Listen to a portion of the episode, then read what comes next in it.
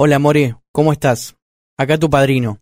Seguramente esta carta ahora te la están leyendo tus papás o bien me estás escuchando.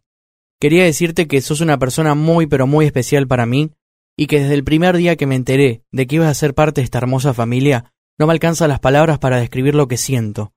Ni esta carta va a alcanzar.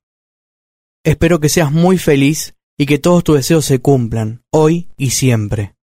Que nadie trate de ponerte piedras en el camino, y si te las ponen, salta por encima de ellas.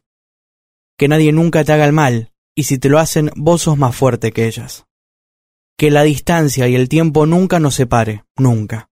El padrino siempre va a estar para lo que necesites, a la hora que lo necesites y cuando lo necesites. Cuando seas un poco más grande te voy a contar cómo me enteré yo que ibas a ser mi ahijada. Te va a gustar, o por lo menos creo que te vas a reír un poco. Fue muy gracioso.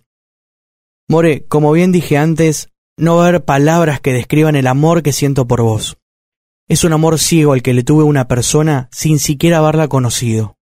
Sé muy feliz siempre, porque amada ya lo sos y nunca vas a dejar de serla.